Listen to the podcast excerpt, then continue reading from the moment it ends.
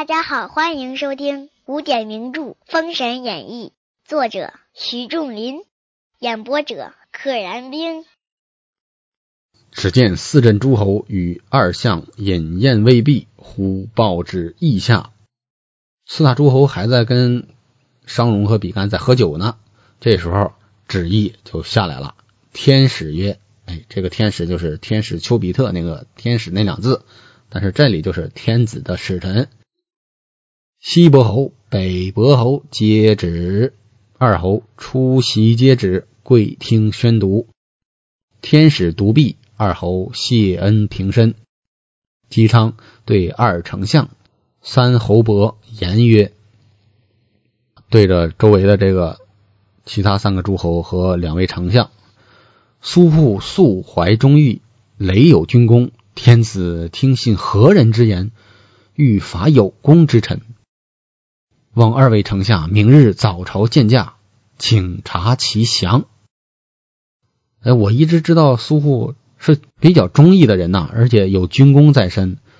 天子这是听了谁的谗言？为什么要打他呢？请二位丞相明日早朝再仔细问过。比干言曰：“君侯言之是也啊，说的对。明天我们问一问。”后西伯复对二丞相言：“姬昌又对两位丞相说，侯虎可先领兵前去。”姬昌暂回西岐，领兵续进，遂可辞散。什么意思呢？他为什么要对这个两位丞相说呢？说崇侯虎啊，你可以领兵先去啊，我呢先回西岐，我领着兵在后边进，续进啊，后续的续，说明姬昌啊其实是有心很有心眼的，哎，让两位丞相把这个话转转给纣王，让纣王知道。我不是故意拖延啊，我是原本定好的计划，就是让崇侯虎先去，我呢随后再去，打好招呼，哎，以便于他真的拖后再去。为什么要拖后再去啊？他肯定认为这事儿啊还有问题，所以不能轻易动兵。动兵那就是粮草啊，那就是花花的银子啊，那就是死伤啊，这些都是有成本的。就算他不顾成本，那。既然知道苏护是一个忠义之士，姬昌也是素怀仁义，一个忠义，一个仁义，这两个人应该惺惺相惜。他肯定不会轻易说我就要去打苏护，所以多方面考虑。他说：“你先去啊，北伯侯，你先去，我呢等一等。”次日，崇侯虎下教场，整点人马，辞朝起行。且言苏护离了朝歌。不一日回到冀州，不止一天啊！你花了好多天就回到了冀州。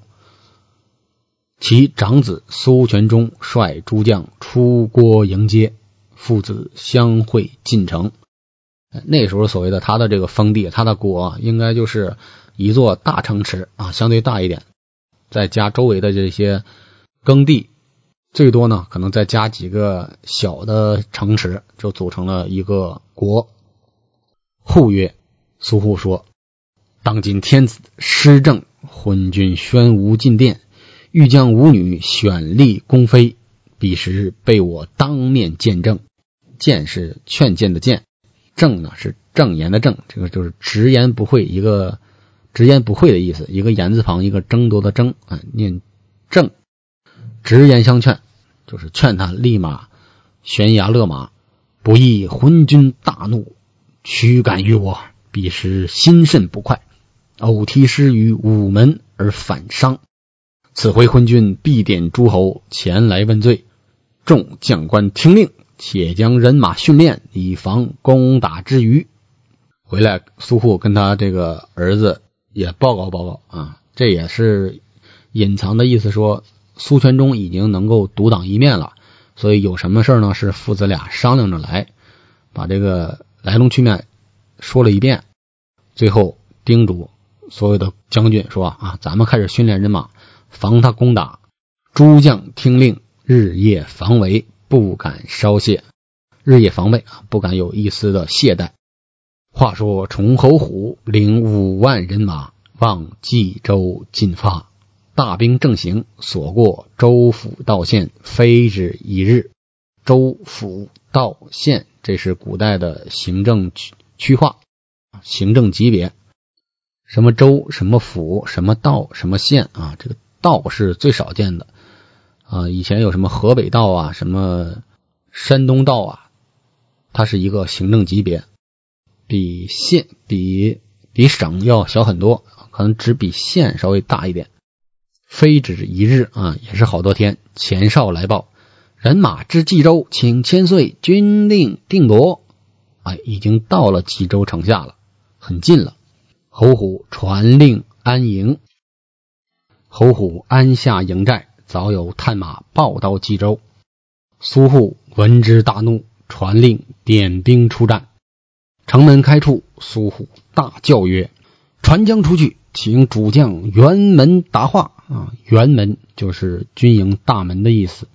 河北梆子里有一出戏叫《辕门斩子》，就是在军营大门处把儿子杀死。探马飞报进营，只见门开处，侯虎统领众将出营。苏护一见，欠身曰：“哎，用了个欠身，毕竟崇侯虎还是苏护的上级，先礼后兵嘛。贤侯别来无恙。”今天子清贤重色，不久天下大乱，不才自各守边疆，贤侯何故兴此无名之师？哎，苏护故意的揣着明白装糊涂，说天子啊，轻贱贤能，好色无度，天下大乱了，马上就要大乱了。我呢，我自己守我自己的边疆，你来干啥呀？贤侯啊！这是一种尊称啊，就是贤弟，就是贤弟的贤啊，表示一种尊称。贤侯侯虎听言，大怒曰：“你忤逆天子，提反诗于午门，罪不容诛。”侯虎回顾左右，谁与我擒此逆贼？言未了，左少下有一将滚至军前，哎，直接开打。左少下有一将滚至军前，这个词用的好，说明他不是真的滚的来的，而是说明他来的快。这壁厢有苏护之子苏全忠，纵马摇戟曰：“慢来！”苏全忠一看也出阵了，他拿的是方天画戟，说：“慢来！”全忠认的是偏将梅武啊，对面滚过来的这个将军叫梅武。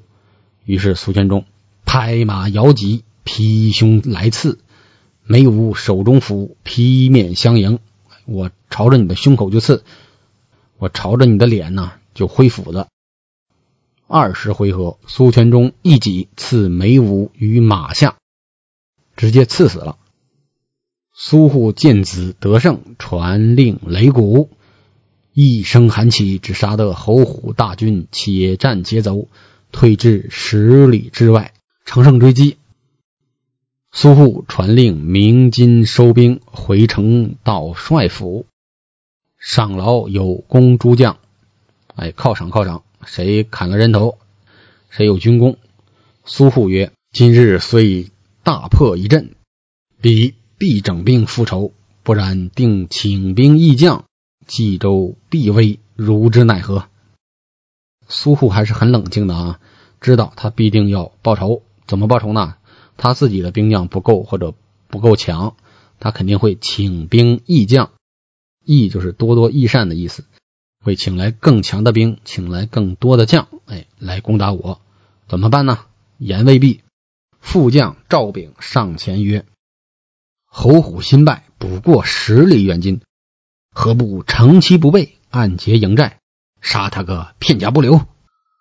苏护闻言大悦，即传令，命子全忠率领三千人马武冈镇埋伏。啊，苏全忠去武冈镇埋伏。陈继真统左营，赵炳统右营，护自统中营。哎，两个大将，陈继真在左边，赵炳在右边，苏护自己在中军大营。哎，咱们三路齐进。听炮为号，诸将听命，定下这个信号呢是放炮。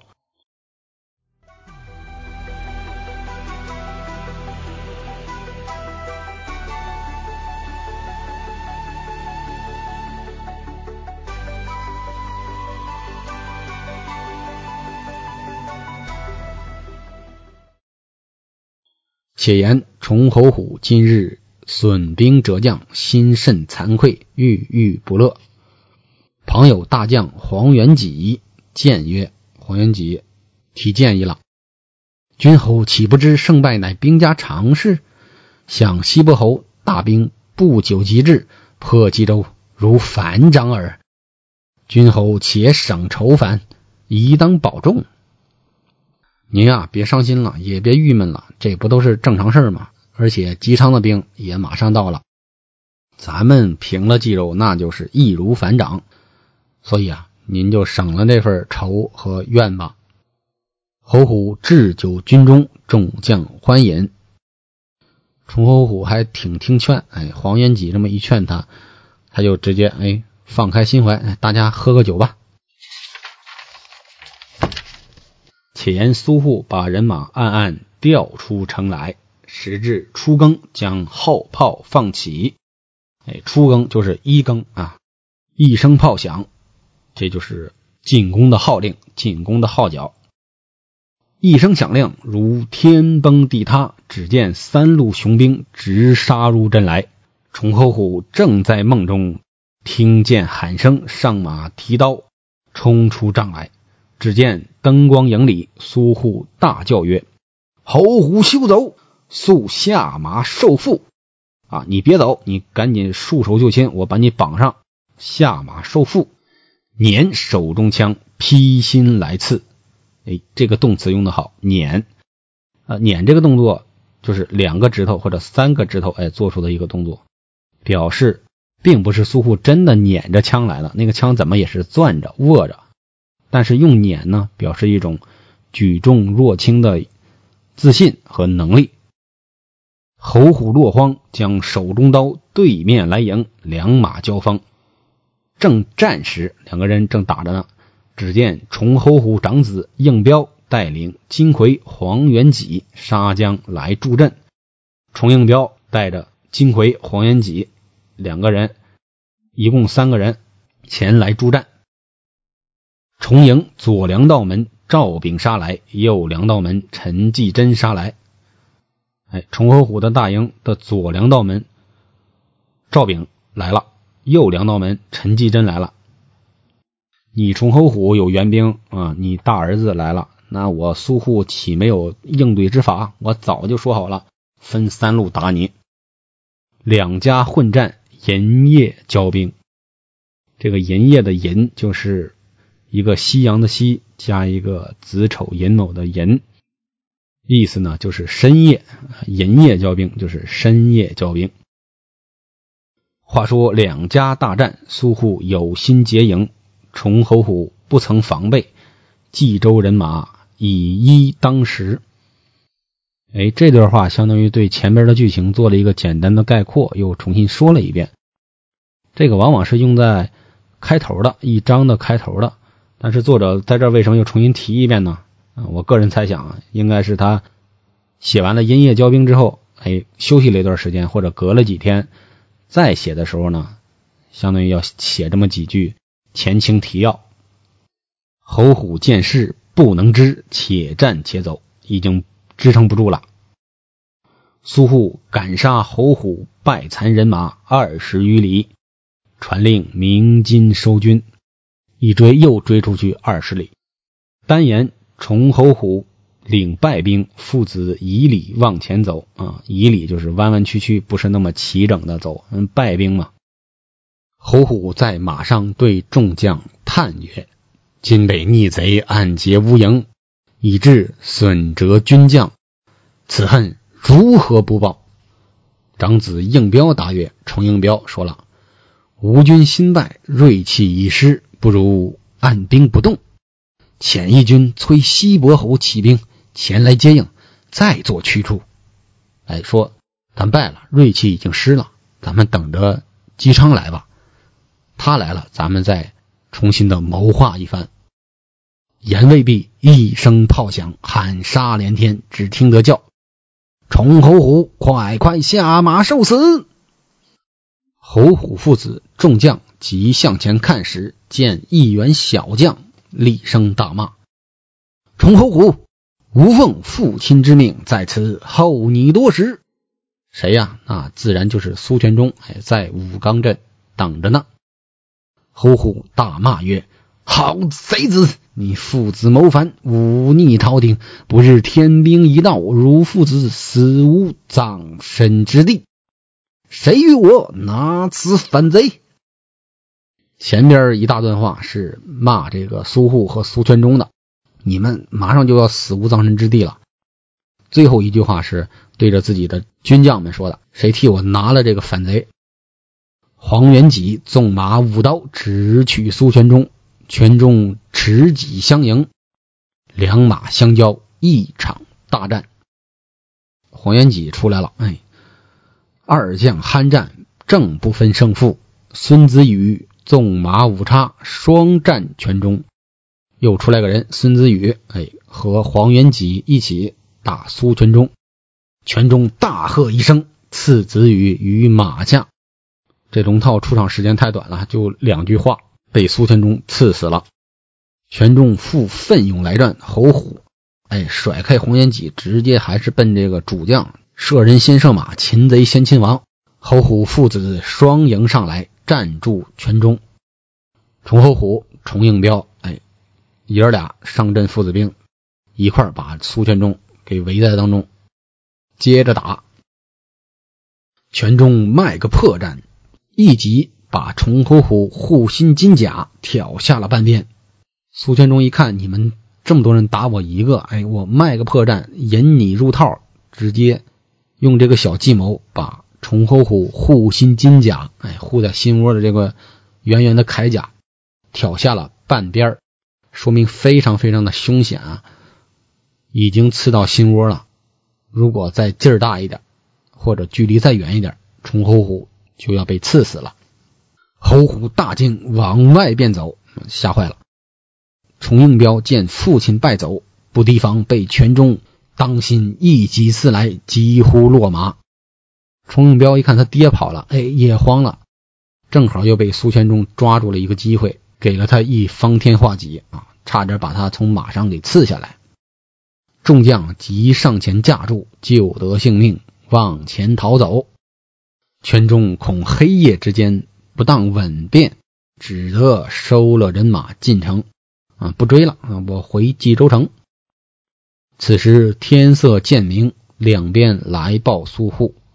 这是鏖战了一夜啊，天色已经变亮了。哎，两边的军卒来报苏护说啊，说苏全忠回来了。护令长子到殿前问曰：“可曾拿了那贼？”全忠答曰：“奉父亲将令，孩儿奋勇挑崇侯虎护心甲，伤崇应彪左臂，几乎落马，被众将救逃。奈何黑夜不敢造次追赶。”故此收兵。哎，一个被我挑了护心甲，一个被我刺伤了左臂，被他们众多将领给救走了，逃跑了。我呢不敢造次，天黑摸不清情况，所以就回来了。苏护曰：“好了，这老贼，我儿且自安息。”骂了一句崇侯虎，然后又让。苏全忠去安息啊，这个安息不是咱们现在这意思的去死了，而是安养休息的意思。安息，不知崇侯虎往何处借兵？且听下回分解。本集就到这里啦，记得订阅哦。愿生命化作那朵莲花，功名利禄全抛下，让百世。穿梭神的逍遥，我辈只需都在世间潇洒。